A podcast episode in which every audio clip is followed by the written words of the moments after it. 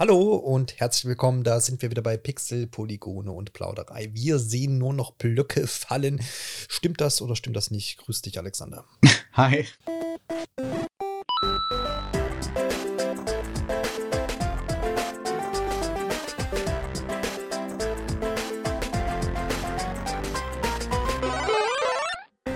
Wenn das Intro jetzt hier quasi in Tetris-Manier gewesen wäre, dann hätte hier kein Stein auf dem anderen gepasst und gar nicht, schon gar nicht irgendwie in eine Lücke und eine Reihe hätten wir auch nie weggelöscht. Herzlich willkommen zur Besprechung des Tetris-Films. Was, was, was ist hier los? Es gibt einen Tetris-Film. Wir sehen nur noch Blöcke fallen, habe ich gesagt. Mir geht es ein bisschen anders. Es, es, es, sind gar nicht die Blöcke, weil man hat wenig Blöcke im Film gesehen. Das kann man schon mal vorteasern. Äh, ich habe eher so Ohrwürmer von bekannten Melodien, aber da gehe ich gleich noch drauf ein.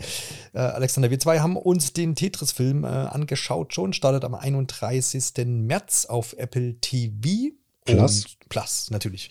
Und wir ja, sprechen heute mal, ob es sich lohnt, denn vielleicht ein Probeabo abzuschließen oder einfach mal das Abo wieder anzuwerfen oder einfach diesen Film auf diesem Weg dann äh, auch zu schauen. Wir haben allerhand vor uns. Und wir haben auch eine große Liste an Schauspielern und Hauptfiguren, die hier mit drin vorkommen. Aber hast du da schon Gesichter? Ich meine, man hat ja schon vorher ein paar Trailer veröffentlicht, hier und da natürlich ein Poster.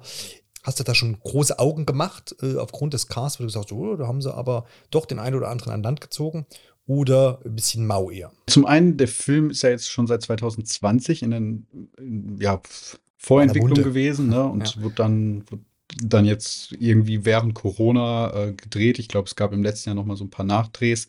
Und ich glaube, es stand relativ früh fest, ähm, dass ähm, Taron Egerton, ich glaube, so heißt er, richtig ausgesprochen, dafür übernehme ich jetzt keine Garantie, da mitspielen wird. Ist wahrscheinlich den meisten bekannt aus ja, Kingsman zum Beispiel. Sehen eigentlich ganz gerne und ähm, da haben sie auf jeden Fall einen recht doch hochkarätigen äh, Schauspieler für engagiert. Und aber ansonsten besteht der Cast eigentlich hauptsächlich doch, glaube ich, aus eher unbekannten Namen. Also ich glaube, er, er sticht da so ein bisschen raus.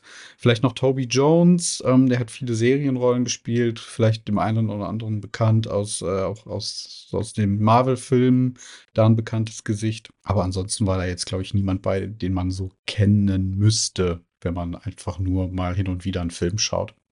Ja, bei Taron Egerton aus Kingsman war er mir auch bekannt, aber auch erst seitdem du es gesagt hast. Jetzt, mhm. ähm, weil er natürlich auch im Film anders aussieht, ne? Damit mit Schnauzer und äh, ich bin da eh immer schlecht in Schauspielern erkennen, beziehungsweise ordnen es immer sofort falsch zu und äh, ein bisschen schwieriger. Aber ja, auf jeden Fall, das war, war dann auch das, was mir was sagte. Was für eine Art Film ist das eigentlich? Wo würdest du es denn einordnen? Ist, man denkt ja so, ja, Tetris-Film, da gibt es ja keine Story, wobei es gibt auch genug Theorien, die sagen, äh, die Tetris-Story ist eine der tiefgründigsten in der Videospielgeschichte, aber wie sieht es da bei dir aus jetzt?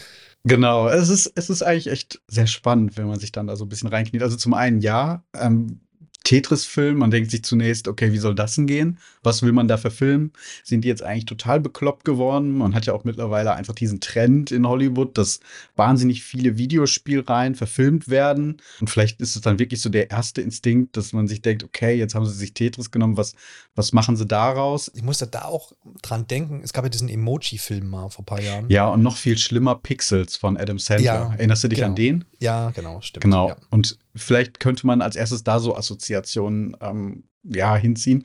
Tatsächlich ist aber Tetris, also der Film, wenn ich das, das wird, glaube ich, hier noch schwierig zu sein, ich spreche jetzt vom Film, ist ähm, keine Videospielverfilmung, wie man sie jetzt erwarten würde, dass halt die Geschichte aus dem Spiel verfilmt wird, was bei einem Puzzlespiel wie Tetris wohl schwierig wäre, sondern die Entstehungsgeschichte im weitesten Sinne wird hier verfilmt. Wobei da eigentlich auch mehr so ein Teil davon, weil der Film erzählt die Geschichte, wie Hank Rogers, ähm, ja, so ein Businessman in den 80er Jahren nach Russland in die US, äh, UdSSR reiste, ähm, um sich die Rechte an Tetris zu sichern. Das ist so, glaube ich, das so grob zusammengefasst. Ähm, und was sich dann da, also was da dann so passiert ist, das hat ähm, ja Hank Rogers auch schon auf verschiedenen Veranstaltungen, in vielen Panels, in vielen Interviews erzählt. Ja, und das wurde hier dann jetzt zu so einem Agenten-Thriller mehr oder weniger, würde ich es fast bezeichnen, verfilmt. Ja, so ein bisschen auch biografischer Agenten-Thriller vielleicht auch. Hat von allen so ein bisschen was, ne, wie man es genau. in der Besprechung auch noch so ein bisschen aufdröseln können. Hank Rogers selber Bulletproof Software hat er seinerzeit geführt und genau. mit, dieser, mit dieser Firma quasi ja, hat er dann versucht, ja dann auch erfolgreich über Umwege an diese Tetris-Rechte zu kommen oder beziehungsweise das auch wieder zu rechts zu rücken und mitverantwortlich dann auch, dass wir überhaupt würde ich sagen, kann man, kann man schon so sagen, dass man Tetris überhaupt weltweit kennt, oder? Also vielleicht hätte es sonst jemand anders gemacht? Ja, ziemlich sicher hätte es jemand anders gemacht. ja, ne? da, genau. da, gehen wir wahrscheinlich gleich noch drauf ein. Mhm. Ja, aber er hatte da auf jeden Fall ein gutes Gespür für, ne? was, was für ein Welterfolg eigentlich Tetris werden könnte. Ja, ja, ja. ja. Um, ähm, das, das sieht man auch gleich so zum Anfang des Films. Ich glaube, am ehesten, das haben auch die, ähm, und ich finde, nachdem ich den Film gesehen habe, kann ich das so bestätigen.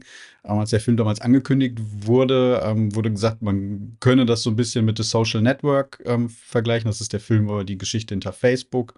Und ähm, das kann man, glaube ich, so ganz gut bestätigen. Es geht so ein bisschen in dieselbe Machart, würde ich sagen. Ich weiß nicht.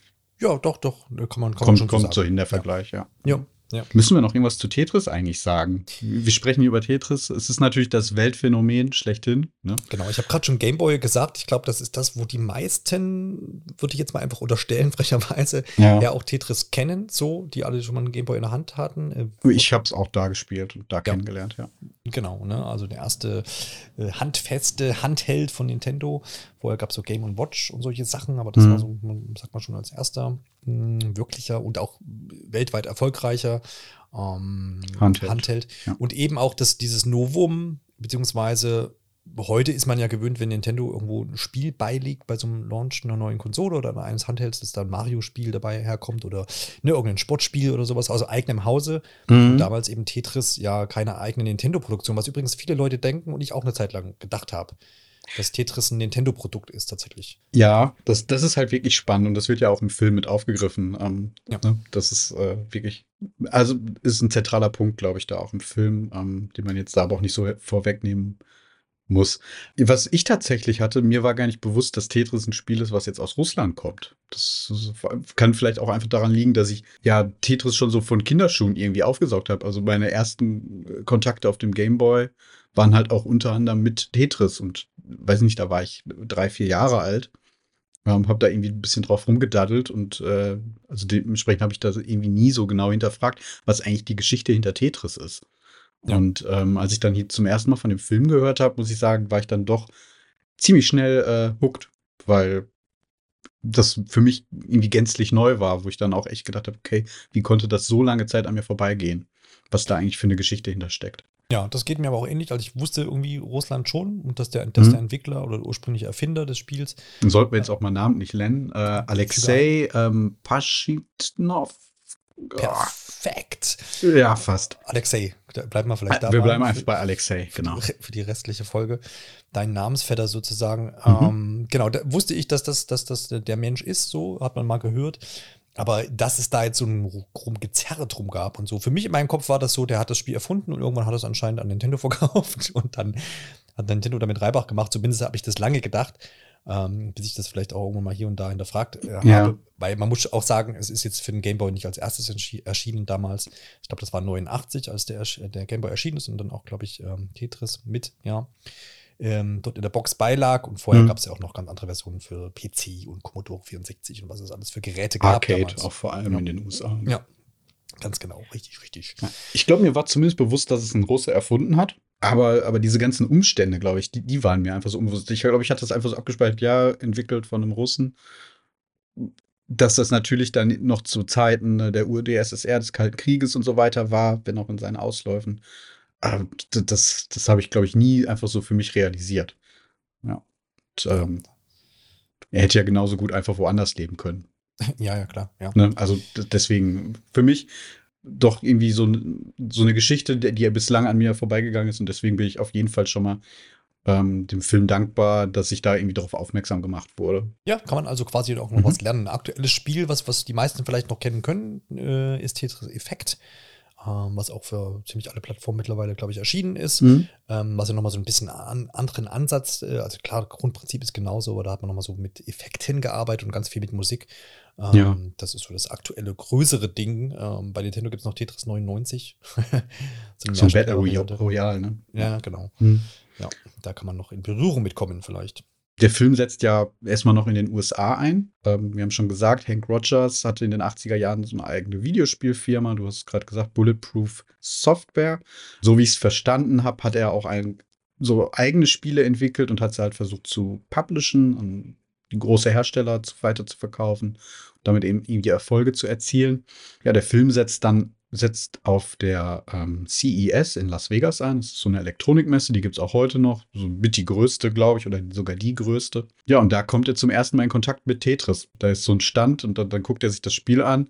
Er ist sofort ja, begeistert davon und versucht halt, sich die Rechte direkt zu sichern und möchte die nach Japan verkaufen und dann nicht an irgendeine Firma, sondern an Nintendo, die halt zu dem Zeitpunkt mit dem ähm, ja, NES die, die, die ja, erfolgreichste Videospielfirma so im Konsolenbereich ist. Ne? Ja. Die Situation ist halt wie folgt: also die, die Arcade-Rechte in den USA wurden schon verkauft ähm, und er will halt sich die Rechte eben für die Konsolen in Japan sichern, um da dann halt mit Tetris durchzustarten. Genau, so, so die Ausgangslage. Ähm, fand es auch ein, ein, Einstieg, wo man direkt drin ist. Es ging sehr zügig, so man wusste gleich. Sehr schnell, ne? Ja, ja, genau. Kein, kein Palaber vorher irgendwie. Das äh, hat einen von Anfang an gleich äh, so ein bisschen reingezogen, ja. Ja, also diese ersten 20 Minuten des Films sind ja auch im Grunde genommen, die, die erklären so die Ausgangslage. Ne? Ich glaube, der Film geht knapp über zwei Stunden. Ich habe jetzt die genaue Spielzeit gerade nicht da. Mhm, ja. Aber der nimmt sich so in diesen ersten 20 Minuten schon Zeit, um dieses ganze diese ganze Ausgangslage für den weiteren Film schon so auszulegen und äh, möglichst verständlich zu vermitteln. Also ich, mir ist es so, über das, das kann man ja vielleicht schon mal sagen, ich hatte keine Probleme, irgendwie dazu, dem Film zu folgen.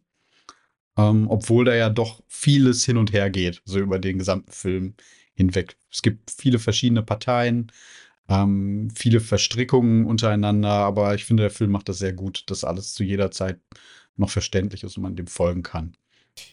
Ja, das definitiv. Eine Stunde 58, das liegt auch daran, mhm. also, ne, also, knapp zwei Stunden, deswegen hast du es auch noch okay. geschafft, dem zu folgen. Danke.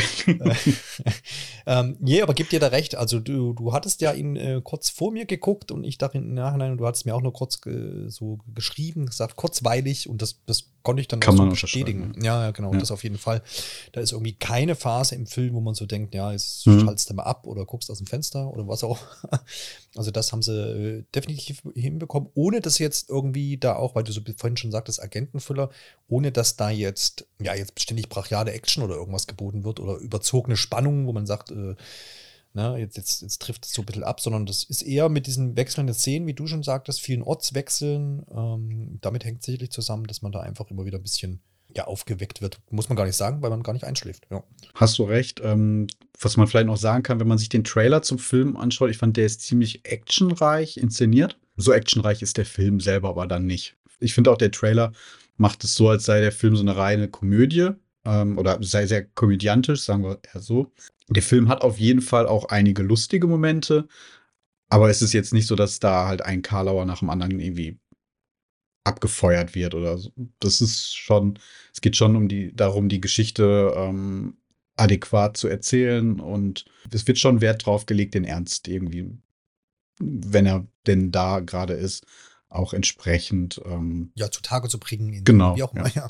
Genau, ja, das auf jeden Fall. Ähm, Humor in dem ganzen Film ist ja, wie du auch schon sagst, ist jetzt nicht überbordend. Es sind so ein paar Stellen hier und da, wo mal ein bisschen, ähm, ja, einfach ein bisschen Witz mit eingebaut wird. Mhm. Ich finde Hank Rogers ja selber in gewissen Situationen ähm, in seiner Rolle dann äh, schon witzig so, weil er auch dann teilweise, wenn er in Russland dann selber unterwegs ist, in der Sowjetunion, ja immer so, so ein bisschen den den Unwissenden mimt, weil er, weil er es ja auch ist, beziehungsweise auch auf diese ganze, auf diesen ganzen Kommunismus nicht so richtig klarkommt mhm. und die nicht so ganz ernst nimmt dort die Leute, ja.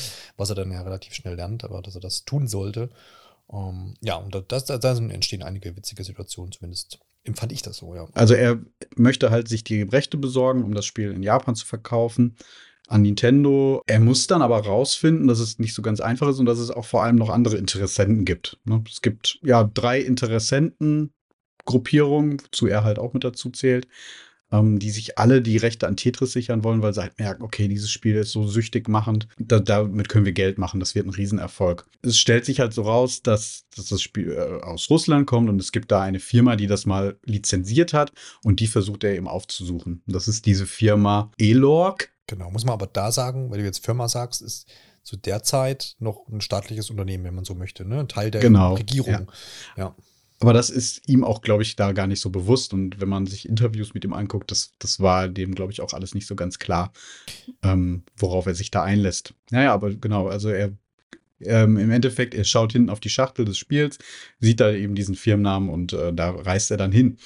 Ähm, und ist dann halt einfach so naiv, das kann man so sagen. Das ist auch eigentlich, glaube ich, die Ausgangslage, seine Naivität, wie er nach Russland reist und einfach denkt, okay, er geht da jetzt hin und ähm, kann sich halt bei dieser Firma die Rechte sichern. Und das ist dann halt die Ausgangslage so dafür, für diesen Agenten-Thriller, der sich dann da auftut. Weil, ähm, das kann man, glaube ich, so äh, vor, vorwegnehmen. Vor den Gesichtspunkten des Kalten Krieges, der damals eben noch andauerte, ist halt auch der KGB mit involviert und ähm, zu dem Zeit, also der Film spielt 1988, ähm, ging es der Sowjetunion auch schon nicht mehr finanziell so gut. Also dementsprechend ähm, haben die da auch eine Möglichkeit ja, wahrgenommen, um halt Geld einzuspielen in, für das Land. Ja. Ja, das zum einen. Es gibt so ein bisschen die Leute ähm, auf der Seite der Sowjetunion, Sowjetunion, die sagen, ja, wir können das Geld gebrauchen, so in dem Sinne. Mhm. Und dann gibt es halt noch die Vertreter, die sagen, der Kommunismus geht da über alles und wir wollen nicht kapitalistisch denken und äh, Hm. dieses Ding gar nicht verkaufen, ne, in diesem Sinne. Ähm, und das sind so ein bisschen die zwei Fronten, die dann auch auf U US, wollte ich schon sagen, auf Sowjetunions oder auf dieser Seite, der russischen Seite eben ähm, aufeinander prallen. Und da steckt eben dann Hank Rogers mittendrin. Und äh, genau, Elok, ich habe gerade nochmal geguckt, war dem Ministerium für Außenhandel der Sowjetunion unterstellt sozusagen. Das heißt, die haben den Import und Export von Elektronik quasi ja, betrieben, wenn man, wenn man so möchte. Das heißt, da schon, wie ich angeschnitten habe, ähm, Regierungsorgan letztendlich mit, äh, ähm, mit seine Finger drin und das hat halt Henk nicht so richtig eingeschätzt im Vorhinein da. Und Genau. damit äh, ergibt sich aber auch schon gleich so ein bisschen die Spannung an der Stelle, äh, wo wir ja wahrscheinlich jetzt auch so ein bisschen die Handlung verlassen wollen, weil es soll natürlich dann ähm, jeder Was man so noch bisschen sagen muss, ne, also Ja. dadurch, dass ähm, der Kommunismus damals noch ähm, ja, die, die, die Staatsform dort war, hat halt diese Firma die Rechte, ähm, naja, übernommen, weil, weil ähm, der eigentliche Erfinder, der hat zwar dieses Spiel damals erfunden, aber die Rechte ähm, gehören ihm halt nicht im Kommunismus. Und die sind eben an diese Firma ELORG oder diese Behörde übergeben worden. Ja. Genau, weil ja so dieses Grundprinzip herrscht, wenn da jetzt jemand was Tolles erfunden Mhm. hat oder erschaffen hat, dann gehört das halt der Gemeinschaft, in dem Ja, Fall dann genau. ELOG und steht dem Volk zur Verfügung, so in diesem Sinne. Ähm, das ist also der Grundgedanke, aber ja, genau, und da hat dann der Alexei erstmal nichts von. Ja. Kommt auch relativ spät tatsächlich erst im Film so taucht er eigentlich auf ne, und nimmt da so eine Rolle ein, muss man auch sagen. Ja. Ja, das stimmt. Erst so relativ als stiller Teilhaber, der dann Mhm. hier und da auch dann etwas zu bisschen mehr Stimme ermutigt wird von Henk persönlich dann. Ja. Henk merkt dann relativ schnell, dass er sich ja in einer misslichen Lage befindet und dass dann nicht alles so einfach ist, von wegen, wir fliegen mal nach Moskau und klären das dort Wir den- gehen da einfach mal hin und regeln das. Ja, genau. Ähm, da gibt es dann ein Ja. paar Konflikte, Alex. Genau, ohne zu viel äh, vorwegzunehmen, entsteht dann halt dieser Interessenskonflikt zwischen ja, mehreren Parteien, die eben alle versuchen, an die Rechte zu gelangen. Und es stellt sich jetzt dann auch raus, dass es nicht alles so ganz einfach ist mit, mit der Frage, wem, wem gehören halt eigentlich die Rechte, ähm, an wen werden sie überschrieben und wer hat womöglich äh, das beste Angebot. Und ähm, ja, das geht auch so ein bisschen dann in so einen, kann man das so nennen, Wirtschaftskrimi? Ja, Weil- schon, doch. Ja, Ja, so ich gucke nicht viele Wirtschaftskrimi. Krimi- also, Ja. Auf jeden Fall. Genau. Das ist so ein, so ein Punkt einfach dann zentraler, dass die einzelnen Parteien versuchen, sich halt gegenseitig mit verschiedensten Manövern und Ideen da auszuboten und eben an diese Rechte zu gelangen. Ja. Man hat aber bei all dem Gef das Gefühl, und das schafft der Film auch ganz gut, wo ich aber auch noch nicht vertieft drüber nachgedacht habe, dass man als Zuschauerin oder Zuschauer auf der Seite von Hank Rogers ist. Ne? Der macht so das alles richtig und der ist der Gute und handelt moralisch ähm, am korrektesten, sagen wir es mal so. Ähm, ja, das ist durch so diese Naivität wahrscheinlich einfach Ja, ja. gegeben. Ja. Ja, wahrscheinlich das. geht. Also alle anderen sind böse. Das ist schon, ich weiß gar nicht, ob das dem Film zuzuschreiben ist, weil man braucht das ja in einem Film oder in allermeisten Mhm. Filmen. Einen guten und einen bösen oder mehrere böse. Oder ob man jetzt, aber das ist, weiß nicht, ob du da schon eine Meinung dir bilden konntest, äh, ob man jetzt sagen kann, dass das schon auch historisch gesehen ähm, eine, der, der korrekteste von allen Teilhabern hier war, die hier um Tetris gebuhlt haben. Ja, ich glaube teils, teils. Ähm, Mhm. Es gibt ja diesen, äh, diese britische Firma, die auch versucht, an die Rechte zu gelangen. Maxwell, ja. Und die versuchen, die Rechte ja, glaube ich, an Atari auch zu verkaufen. Das ist auch, worauf ich dann so ein bisschen jetzt noch im Nachgang ähm, drauf gestoßen bin, dass gesagt wird, dass wir wissen ja, dass Atari eben nicht die Rechte an Tetris hatte, sondern dass sie eben an Nintendo gegangen sind. Dass das auch mit einer der Gründe dafür war, dass Atari so untergegangen ist.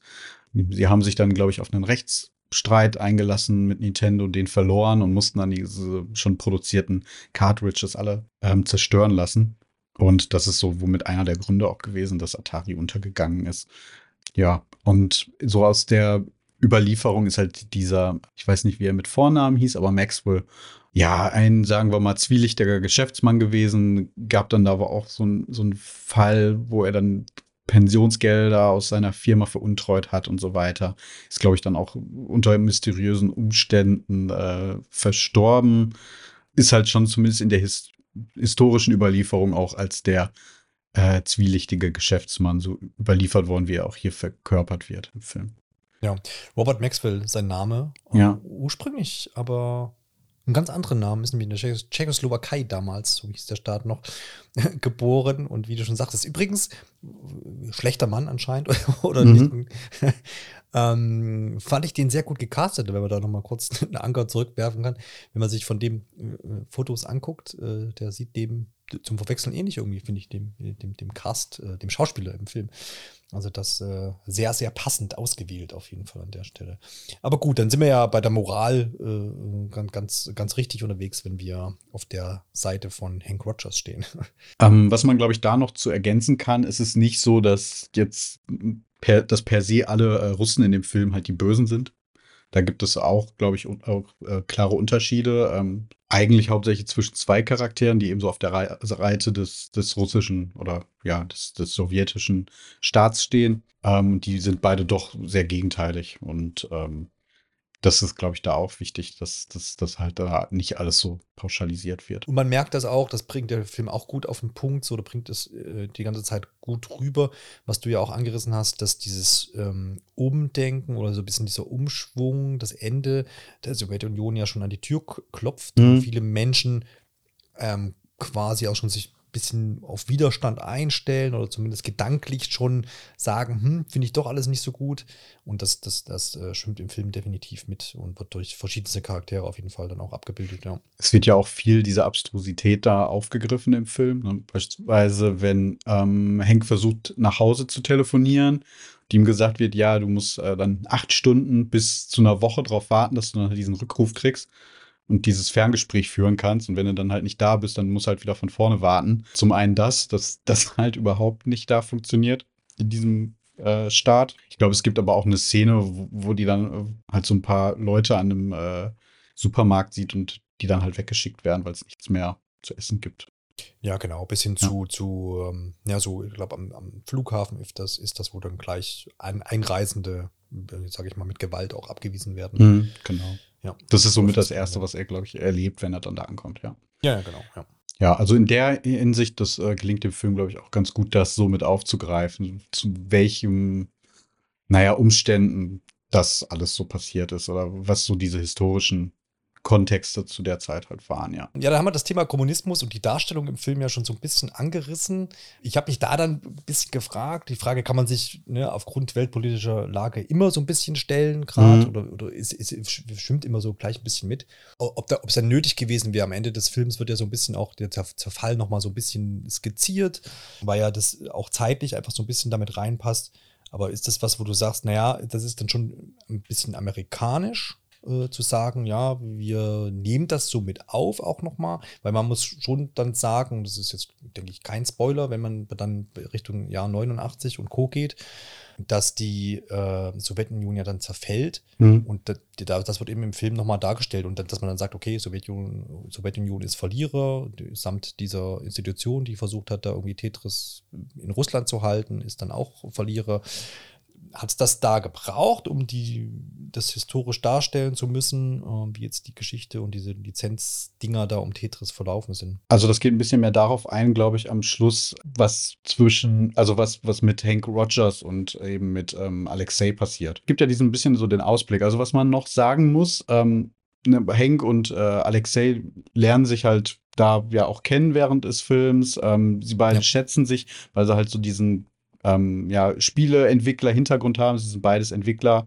Naja, es äh, bildet sich ja halt auch eine Freundschaft und äh, die hält halt auch bis heute, wenn man sich so Interviews anschaut und so weiter. Die beiden sind immer noch in Kontakt. Sie haben halt, die, sie führen halt noch die Tetris Company und ähm, es ist halt, ne, die, die beiden sind halt getrennt gewesen durch den eisernen Vorhang und ähm, ich habe das so verstanden, dass halt dieser Zusammenschnitt, den du da am Ende meinst des Films, ähm, mehr darauf einzahlt, einfach zu zeigen, okay, diese Freundschaft kann jetzt halt sich, kann halt fortgesetzt werden, ja, ja, ja. weil es keine Grenzen da gibt. Genau, und ja, das, das denke ich auch, dass das so das Hauptziel da ja. auf jeden Fall war. Und äh, du hast schon angesprochen, Tetris Company aktuell ja immer noch ähm, zugange und ja, übernimmt jetzt hauptsächlich die Lizenzierung von allen Tetris-Dingen, von der mhm. Tasse mhm. bis hin zu neuen Spielen.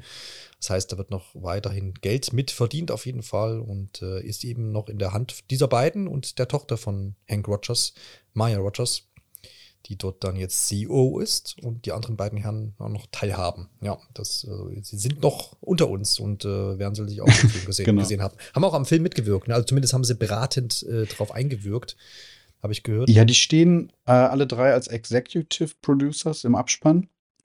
Und es ja. ist wohl so gewesen, dass ihnen auch so ein Skript vorgelegt wurde und sie da mal drüber schauen durften. Ähm, wobei Hank Rogers dann in einem Interview auch gesagt hat, dass es eigentlich eher darum ging, ähm, zu sagen, okay, passen die historischen Fakten so und wie, also dass er das, das quasi korrigieren sollte oder darauf eben eingehen sollte und ähm, wie er sich halt damals gefühlt hat und all diese Aspekte halt. Er betont dann auch, dass es eben immer noch so ein Hollywood-Film ist, wenn es dann halt um Action-Szenen, die es dann halt auch in dem Film ein wenig gibt, geht, ähm, das ist halt, das ist halt dann Hollywood. Das wurde halt dazu gedichtet. Das ist halt, glaube ich, grundsätzlich ein Problem bei Filmen dieser Machart, wo am Anfang steht, based on true events. Ähm, es ist halt nicht, das sind die wahren Ereignisse, sondern es basiert auf wahren Ereignissen, heißt, da ist immer Platz für Eigeninter ja, Eigeninterpretationen oder ähm, irgendwelche stilistischen ja. Sachen, die man halt mit hinzufügt, einfach um die Geschichte auszuschmücken, damit sie funktioniert. Und das ist natürlich für die Zuschauenden nicht immer klar ersichtlich, was ist jetzt hier eigentlich ja, Fiktion und was ist tatsächlich so passiert. Das ist da tatsächlich auch, dann wägt man dann immer ab und ging jetzt auch bei dem Film so, versucht man selber erstmal dann einzuschätzen, ja, hm, war das jetzt so? Äh, man muss da, glaube ich, hm. sagen, schon, also diese ganzen Fakten und das Hin- und Hergezerre und sowas, das ist schon ja, historisch äh, so belegt und so. Aber einige Szenen halt, äh, wir haben ja vorhin schon mal angerissen, glaube ich, äh, Verfolgungsjagden hm. ähm, sind dann sehr, definitiv Hollywood-Sache und äh, kann man sich dann überstreiten, braucht es dann solche Szenen nochmal, um irgendwie Spannung aufzubauen oder ähm, ja, ist die ein oder andere Flucht komplett inszeniert, gab es die überhaupt nicht, sind die vielleicht munter irgendwo lang spaziert und das war alles ganz, ganz in Anführungsstrichen friedlich. Ähm, ja, das ist, da muss man halt dann einhergehen, dass das eben dann so eine Produktion ist und äh, eben keine reine Dokumentation, die das irgendwie ganz genau. Ja, es ist ein Spielfilm, ne? Also ja. es ist keine Dokumentation. Ja, ja. Genau, aber da sind wir auch schon so ein bisschen, ist immer so die Frage, ja, ob du ja historische Ereignisse irgendwie dann ganz klar fest so hinstellst oder ob du sagst, du schmückst was drumherum und baust noch ein bisschen aus, damit es einfach ein bisschen erzählerisch mehr hermacht, so, wie, wie, bist du da generell? Sagst du, naja, wenn, wenn ich, wenn, wie du jetzt schon sagst, wenn ich mir einen Spielfilm angucke, hast du ja einfach so ein bisschen schon vielleicht die Erwartungshaltung, dass da nicht alles dann eins zu eins dem Ganzen entspricht.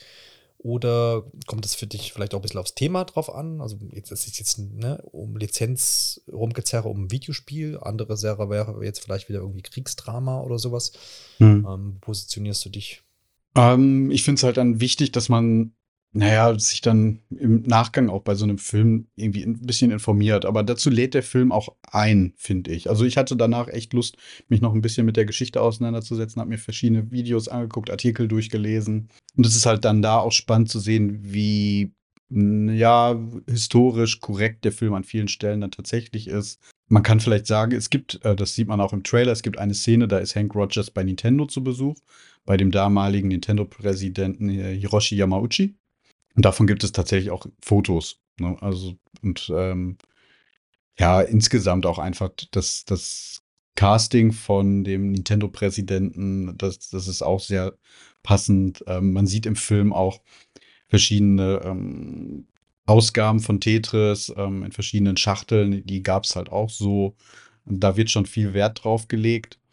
Und ähm, so von allem, was ich jetzt gelesen und gehört und gesehen habe, ist es tatsächlich schon so, dass der Film da jetzt keine historischen Schnitzer irgendwie macht. Ähm, klar, es gibt immer mal wieder Sachen, die ausgeschmückt sind, aber das bezieht sich tatsächlich glaub, eher auf nicht die, die Kernelemente, sage ich mal. Es ist, ist schon eher immer alles am Rande, ähm, das, was dann da ausgeschmückt wird. Und ich glaube, man kann das dann ganz gut einordnen, was jetzt tatsächlich Fiktion war und was nicht in dem Fall hier. Das klappt schon ganz gut. Und wie du schon gesagt hast, es ist ja jetzt auch ein Thema, wo man sagen kann, okay, ähm, das hat jetzt nicht die Tragweite, wenn man hier was da hinzudichtet, dass es vielleicht äh, falsch aufgenommen werden könnte oder irgendwelchen Schaden anrichten könnte. Ja, das ist definitiv. Da kann man, glaube ich, eher, ich habe jetzt gerade schon gesagt, Kriegsdrama bei solchen Dingen dann diskutieren, ne? wenn dann irgendwie Soldaten irgendwie so als Helden glorifiziert werden, mhm. die historisch gesehen aber vielleicht gar nicht das selber so wahrgenommen hätten. Ja. Ähm, all solche Dinge, da gibt es ja genug Beispiele, wo man das, wo, wo man tatsächlich mehr diskutieren kann, das auf jeden Fall. Du hast ja diese historische Korrektheit auch erwähnt ähm, und das war, und diese, dieser Gedanke dann nach dem Film auch hier und da nochmal nachzulesen, das ging mir jetzt auch so, ähm, dass ich dann doch die eine oder andere Sache dann nochmal, über die ich gestolpert bin, wo ich sage, ne, das haben sie aber doch dann auch korrekt abgebildet und interessant, dass ja. es das noch gibt. Mir ist nämlich zum Beispiel dieser Nikolai Belikov, das ist damals der Leiter von ELOG, dieser Firma Import-Export von elektronischen Geräten in der Sowjetunion gewesen. Und der ähm, hat, hat das, das ganze Ding ähm, ja dann quasi auch privat noch geleitet nach dem Fall des Eisernen Vorhangs. Und äh, dieses E-Log-Ding wurde dann auch verkauft an die Tetris Company. Und das ist auch so ein, so ein historisches Ding, das war 2005, also dann weit nach diesen Geschehnissen. Mhm. Und äh, irgendwie so auch so ein witziger Fakt, einfach, wo man denkt, hey, das ähm, wurde jetzt hier nicht nochmal thematisiert im Film, aber ist sowas, was man im Nachgang sicherlich irgendwie so als nett aufnimmt. Äh, wo ich sehe auch schon die Artikel, die dann im Nachgang zum Film dann erscheinen. bei dem einen oder anderen Portal sicherlich. Ähm, wir haben es hier schon ähm, erwähnt. Nee, aber dass, dass man halt das eine oder andere dann so an Fakten noch aufsammeln kann, wo man dann nicht denkt, ah, haha, das war ja anders, mhm. sondern, ach, guck hier, ähm, die gibt es ja noch oder das ist, ist ja dann so ausgegangen und so. Finde ich, eigentlich, find ich eigentlich ganz nett. Also es kann auch durchaus Tetris 2 als Film dann geben. ja, okay, ich, ich, weiß nicht, ob das. Was passierte nach der Wende? ja. Ja, kann man Tetris durchspielen? Was passiert dann? Ja, das, genau. das wäre ein Thema. Ja. Ja, ähm, ja ich, ich finde es aber auch spannend, den Film vielleicht noch mal so ein bisschen aus dem, mehr so aus dieser Videospiel-Fan-Sicht so zu besprechen. Ähm, ne, das ist, ist halt so der eine Aspekt, wie funktioniert der Film an sich. Äh, ich habe ihn nicht alleine geguckt. Ähm, tatsächlich ähm, waren wir beide aber trotzdem ziemlich begeistert. Ähm, ne, aber halt auch komplett unterschiedliche Hintergründe. Klar, Tetris kennt irgendwie jeder. Ähm, aber da, da war jetzt nicht so dieses ähm, Interesse halt an, an Videospielhistorie hinter. Ne? Ja. Aber dadurch, dass es eben dann doch so ein politisches Ding ist, so ein, so ein Agenten-Thriller funktioniert das, glaube ich, einfach für alle. Ob man da jetzt ein großer Videospielfan ist oder nicht. Das, das kann ich auf jeden Fall sagen.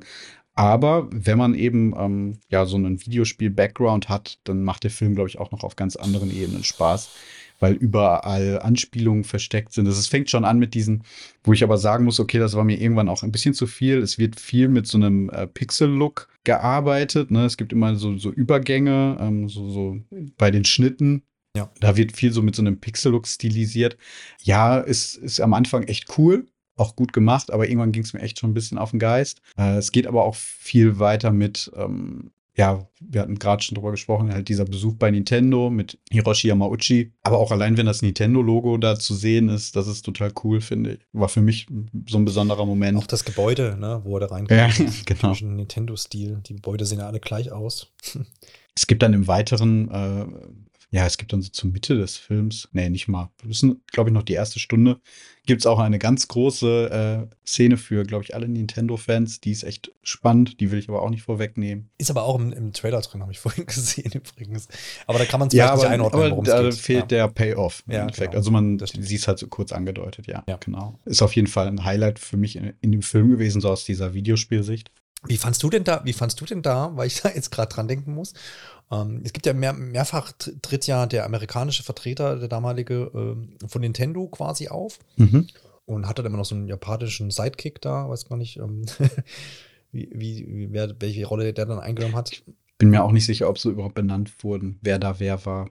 Ja, sie stellen sich schon vor am Anfang. Aber ist auch wurscht. Ich will darauf hinaus, dass die, mhm. dieser amerikanische Vertreter von Nintendo ja doch sehr, sehr schroff so ist, wo ich dann immer heutzutage sagen würde, so, ob der sich so damals wirklich gegeben hat oder ob das so war, weil man gerade von Nintendo weiß man immer, dass da auch raus, ne, gerade so in der öffentlichen Stimme ja alles sehr korrekt abläuft, das definitiv. Ja gut, aber das war ja noch eine andere Zeit, ne? 80er, 90er Jahre. Das definitiv. Da und wie er sich da äußert, ist natürlich auch nicht in, in, in, als öffentlicher Person dort, ja. sondern das ist ja intern, aber ich fand es war so ein bisschen, ich fand es gut, aber es hat so ein bisschen mit dem Bild von Nintendo so ein bisschen gebrochen, so dieses korrekte und ähm, ne, aber gut, man weiß ja nicht, wie es hinter den Kulissen abläuft, aber. Das waren andere Zeiten auch, ja. ja das, der, war, der genau. war schon sehr amerikanisch flapsig. Ja, so, ich würde sagen Texaner. Ja, vielleicht das, genau. Ja, ja. ja ich verstehe, was du meinst, ja. ja.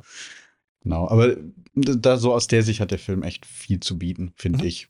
Ähm, überraschend viel tatsächlich. Also man hatte schon so ein bisschen das Gefühl, okay, da waren halt auch Leute bei, die halt Videospielfans sind, halt auch wahrscheinlich aus dieser Ära, haben da auch Wert drauf gelegt, vieles ja akkurat dann auch aufzugreifen. Also da wurden keine Fehler gemacht. Zumindest sind mir keine aufgefallen. Nee, ging mir jetzt genauso. Zu den Stilen noch mit diesen mm, Pixel-Übergängen ging mir ähnlich. Ich, ich meine, sie haben es dann durchgezogen. Das war schon mal wichtig, dass sie nicht irgendwie sagen, wir, wir hauen das ja. irgendwie rein und dann hören wir mit auf fand dieses, oft haben sie es ja bei Gebäuden irgendwie gemacht, wenn sie so Überblendungen machen, das dann so mhm. Nintendo-Gebäude oder dann dieses E-Log-Gebäude, was häufig gezeigt wird in der äh, frontalen irgendwie, ähm, ähm, in der totalen, das wollte ich sagen, ähm, dass sie das dann so vom, vom, vom Pixel zu realistischen Look umfaden. Ja, und genau. das, das fand ich auch noch okay. Ähm, es wird dann in, in diese Verfolgungsjagdszene, da wird es dann ein bisschen mir zu oft eingesetzt. Mhm. Und da ist so ein bisschen die Frage, ähm, ja, man könnte ja sagen, eigentlich wollen sie teilweise ja auch so ein bisschen düsteres Bild da in Moskau abbilden, wird dann immer so ein bisschen unterbrochen für mich, mhm. so in, der Nachperspektive. Ähm, und dann ist die Frage so, ja, wieso haben sie es denn gemacht? So, also muss ich, muss ich da so dieses Gamey-mäßige, das Tetris, ja, das war Pixeloptik, muss es rein oder wirkt wie so ein Stempel, ja. Ja, wirkt ein bisschen wie ein Stempel, genau. Den man da Frage, irgendwie noch so drauf drückt, ja. Genau, dient jetzt den Videospielen unter uns, eher uns beiden jetzt nicht anscheinend ähm, und Dienstleuten, die mit, mit, die vielleicht Tetris kennen, aber mit Videospielen sonst nichts zu tun haben, mhm. glaube ich auch nicht unbedingt. Ist immer so die Frage. Ja, es gibt, genau, ähm, würde auch ohne funktionieren, ne? Ja. Es ist, ja, es ist eine Videospielverfilmung äh, im weitesten Sinne, haben wir ja schon gesagt. Mhm. Aber das versteht man ja auch halt so, ne? Man muss da jetzt nicht die ganze Zeit diese Pixeloptik draufdrücken, um zu verstehen, worum es hier eigentlich geht. Ja. Ich glaube auch nicht, dass es das gebraucht hätte.